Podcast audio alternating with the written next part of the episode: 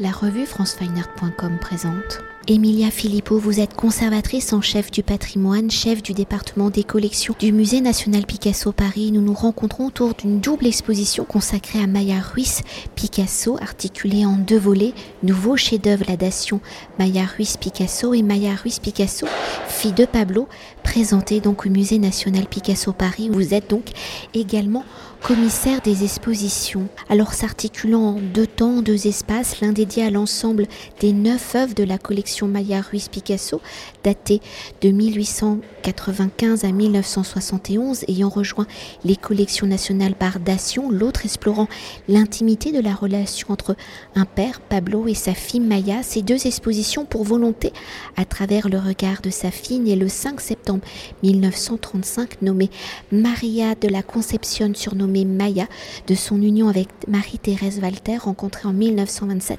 de mettre en lumière une dimension plus intime de la vie de Picasso, explorant ainsi la façon dont la sphère privée de l'artiste a impacté sa création. Alors dans un premier temps pour s'attarder sur les neuf œuvres de la Dation avec six peintures, de sculptures et un carnet de dessins conservés par Maya Ruiz Picasso depuis la succession, ces neuf œuvres ont pour particularité de retracer l'ensemble de la carrière du Picasso, du portrait de son père qu'il réalise à l'âge de 14 ans en 1895 à la tête d'homme Mougin du 31 juillet 1971 où l'accrochage de l'exposition respecte cette chronologie temporelle. Alors quelles sont les neuf œuvres? De quelle période de Picasso proviennent-elles? Comment ces œuvres restées dans la sphère familiale viennent-elles éclairer l'évolution de l'écriture plastique de Picasso? Alors ces neuf œuvres, vous l'avez dit, il y a six peintures, deux sculptures et un carnet de dessin. Euh, six peintures, donc le portrait du père de 1895. La, deuxième peinture, c'est L'enfant à la sucette sous une chaise de 1938. Euh, on a un portrait de Mémé, donc euh, la grand-mère de Maya, qui est, qui est du coup la, mère de Marie-Thérèse Walter, que Picasso représente en 1939. On a également un, tableau de la période de Vauvenargues, donc plus tardif, de 1959, et puis cette tête d'homme de, de 1971. La dernière pièce des, peintures de Picasso, c'est une, euh, une, étude pour une joueuse de mandoline de 1932 euh, qui a la caractéristique d'être inachevée et qui est encore très mystérieuse et qui ouvre des nouvelles perspectives de, recherche autour de, Picasso. Les sculptures sont au nombre de deux. On a une sculpture euh, qui est un tiki des îles Marquises, qui est une, une œuvre d'art extra-européen, donc d'art océanien, qui a été collectionnée par Picasso très tôt puisqu'elle est attestée dans ses ateliers dès 1907 et qui vient compléter la collection personnelle euh, que nous avons au musée, hein, qui est entrée euh, dans la dation de 1979, et la sculpture de Picasso, donc c'est cette Vénus du gaz de 1945, qui est le, seul et unique ready-made de Picasso, puisqu'il s'agit d'un brûleur euh, de cuisinière à gaz que Picasso a simplement redressé et titré La Vénus du gaz. donc cette pièce date de 1945. Et, le, et, pour compléter le tout, donc on a un carnet de dessin de 1962 qui est euh, un carnet de dessin autour de, du déjeuner sur l'herbe de Manet, euh, qui est le cycle, le dernier cycle d'après les maîtres que Picasso exécute euh, au début des années 60, qui est aussi le plus important et qui est très représenté au musée puisqu'on a, on a la chance d'avoir plusieurs peintures, énormément de, gravures et de dessins et, également des petites maquettes en carton puisque Picasso a aussi fait un groupe sculptural monumental en béton. Et peut-être avant de prolonger, est-ce qu'on peut rappeler l'importance dans la Dation dans le fond même du musée national Picasso Paris. le musée national Picasso Paris n'existerait pas sans le dispositif de la dation, puisqu'il a été euh, créé après euh, que l'État euh, ait accepté des héritiers Picasso un ensemble d'œuvres assez considérable, hein, presque 4000 pièces, qui, qui sont entrées dans les collections nationales par ce dispositif qui permet aux héritiers de s'acquitter des droits de succession en nature, donc par le biais d'œuvres d'art. Euh, c'est le socle du musée, donc la a été acceptée par l'État en 1979 et s'en est suivi euh, un projet architectural pour investir l'hôtel Salé, donc cet hôtel particulier du, 17e qui est en plein cœur du Marais, euh, pour le transformer en musée. Et le musée a ouvert lui-même en 1985 dans une architecture de, Roland Simounet, qui est un, très grand architecte dans, la lignée de, Le Corbusier et donc qui a, avec beaucoup de délicatesse, aménagé des, des boîtes blanches au sein d'un monument historique. Et pour faire peut-être le lien avec la deuxième exposition consacrée à la relation d'un père et de sa fille lors de la succession, donc en 1973. Comment Maya a-t-elle choisi ses œuvres comme héritage mémoire de son père? Avait-elle été offerte à Maya par son père de son vivant ou à sa mère, Marie-Thérèse Walter? Ces neuf œuvres sont-elles liées à une dimension intime de la vie de Picasso avec sa fille? Alors vous les avez un peu nommées, donc certaines oui, d'autres non, mais aussi peut-être comment avez-vous fait le choix en concertation avec Maya de choisir ces neuf œuvres?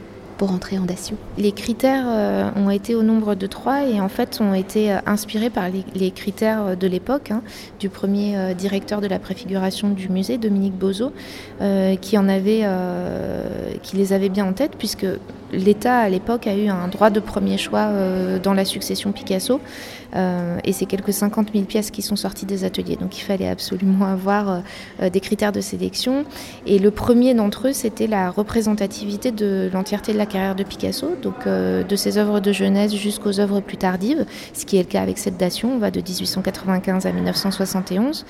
Euh, le deuxième critère, c'était aussi la représentativité de l'ensemble des techniques et des médiums de Picasso. Euh, donc là aussi, ça a été évidemment pris en compte puisqu'on a de la peinture, de la sculpture, du dessin et une pièce de la collection personnelle de Picasso.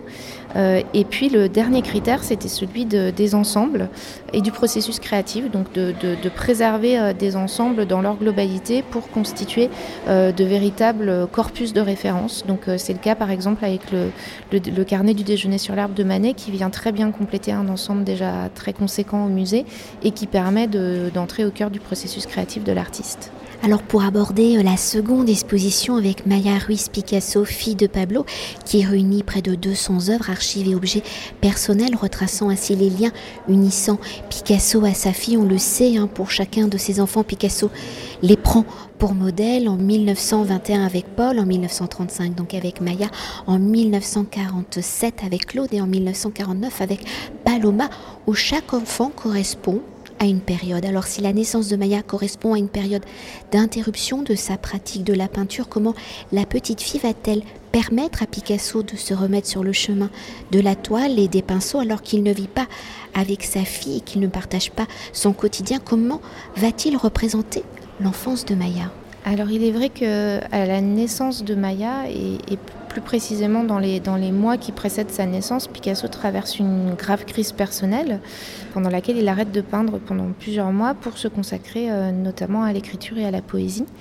Euh, cette grave crise, elle est, liée aussi à cette histoire intime, puisque euh, Picasso souhaite se séparer de, sa femme Olga, qui refuse, qui refuse le divorce, et, se rendre disponible aussi pour accueillir cet enfant donc, qui naît en septembre 1935. Euh, il va repeindre malgré tout assez vite. Hein. Dès février 36, euh, il se remet au travail euh, et il va consacrer à Maya un ensemble de portraits peints très conséquent puisqu'il va lui consacrer 14 portraits en l'espace d'un an et demi, donc en 38 et 39, ce qui est le, corpus le plus important qu'il ait jamais consacré à aucun de ses enfants. On, on, a des représentations évidemment et des toiles et des œuvres en lien avec ses différents enfants. Paul a été beaucoup représenté, mais pas de de manière aussi continue et avec une telle ampleur euh, dans un, dans un délai aussi court. Avec Maya, on sent euh, une, sorte de dualité puisque euh, c'est sa première fille. Euh, elle lui ressemble beaucoup physiquement. elle, il choisit de la nommer du nom de sa sœur défunte, Maria de la Concepción, donc qui décède quand Picasso, qui décède à l'âge de 8 ans, quand Picasso est un peu plus âgé, de la diphtérie dans des conditions dramatiques. Et Picasso s'était juré à lui-même à l'époque qu'il arrêterait de peindre si jamais sa sœur survivait. Euh, donc ça n'a pas été le cas. Euh, mais euh, du coup, il, voit l'arrivée de, cette petite fille un peu comme une sorte de, renaissance, de résurrection.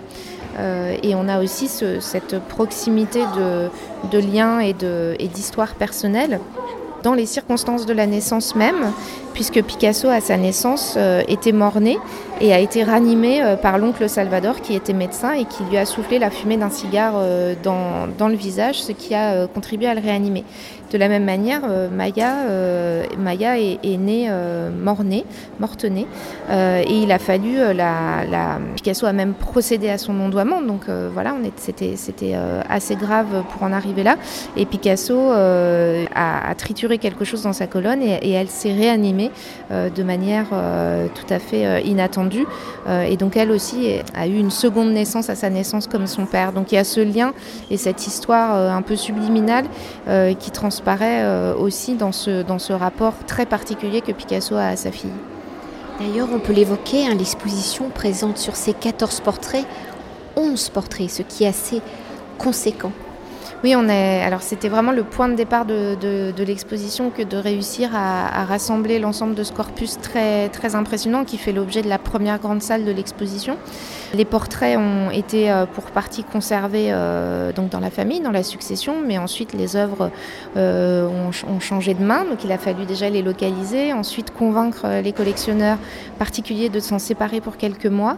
et donc on a des musées, ils viennent du monde entier, hein. le Museum of Modern Art de New York, le, musée euh, de Tel Aviv, euh, le musée Wurt en Allemagne, euh, beaucoup de collections particulières en Asie notamment. Donc ça a été un, véritable défi que de, que de rassembler ces portraits et, de, de, les voir tous réunis à l'occasion de cette exposition.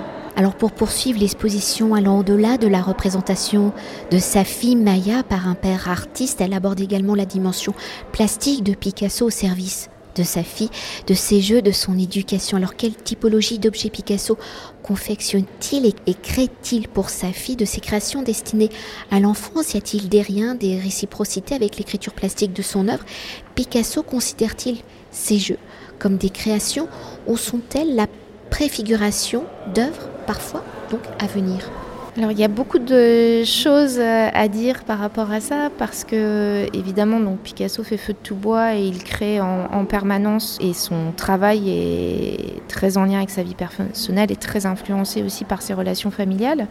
Ce qu'on peut dire c'est que au-delà des portraits peints et des portraits dessinés, euh, on voit euh, jaillir dans sa création tout un ensemble d'objets euh, qui sont entre, euh, entre le jouet ou la silhouette à animer, euh, notamment des petites silhouettes en papier découpé, des petits théâtres en papier, des petits jouets miniatures, des origamis.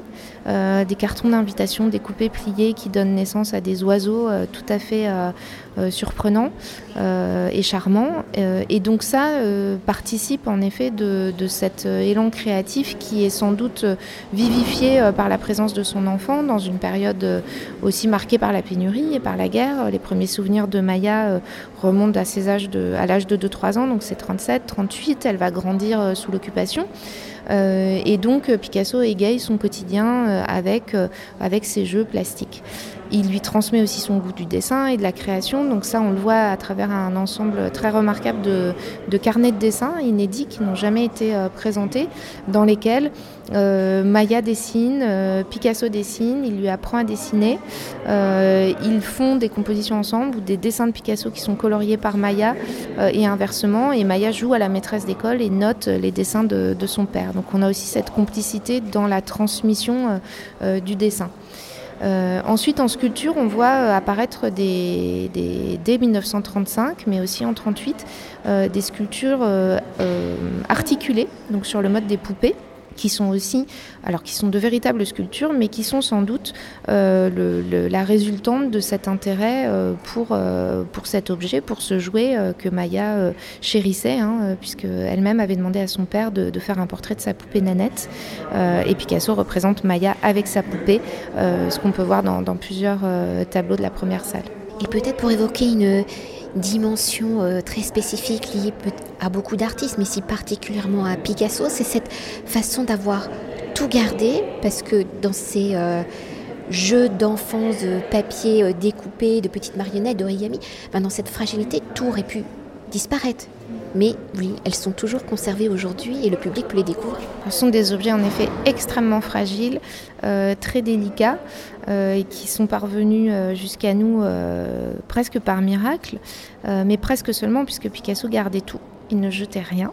il ne rangeait pas au sens strict du terme, mais il avait une organisation par couche, par sédimentation, euh, euh, où il savait pertinemment où étaient les choses, bien que pour quiconque entre dans son atelier, c'était impossible de s'y retrouver.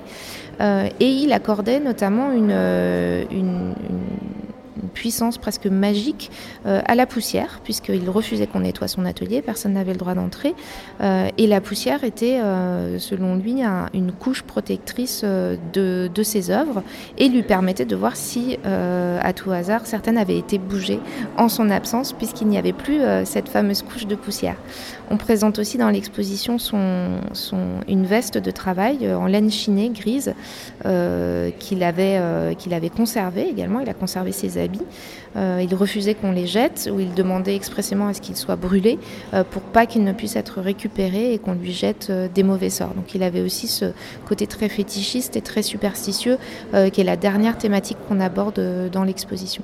Et peut-être une dernière chose hein, pour conclure notre entretien entre les œuvres représentant Maya et les jeux rituels créés par Picasso euh, pour sa fille. Comment avez-vous articulé l'exposition? Comment ces deux dimensions dialoguent-elles? Et viennent-elles éclairer la relation entre un père et sa fille en 2022 alors que Maya va célébrer euh, ses 87 euh, ans, se rapprochant de l'âge de son père lors de son décès à 91 ans? Alors à travers cette exposition, comment Maya a-t-elle revécu son enfance, ces moments partagés avec son père enfant?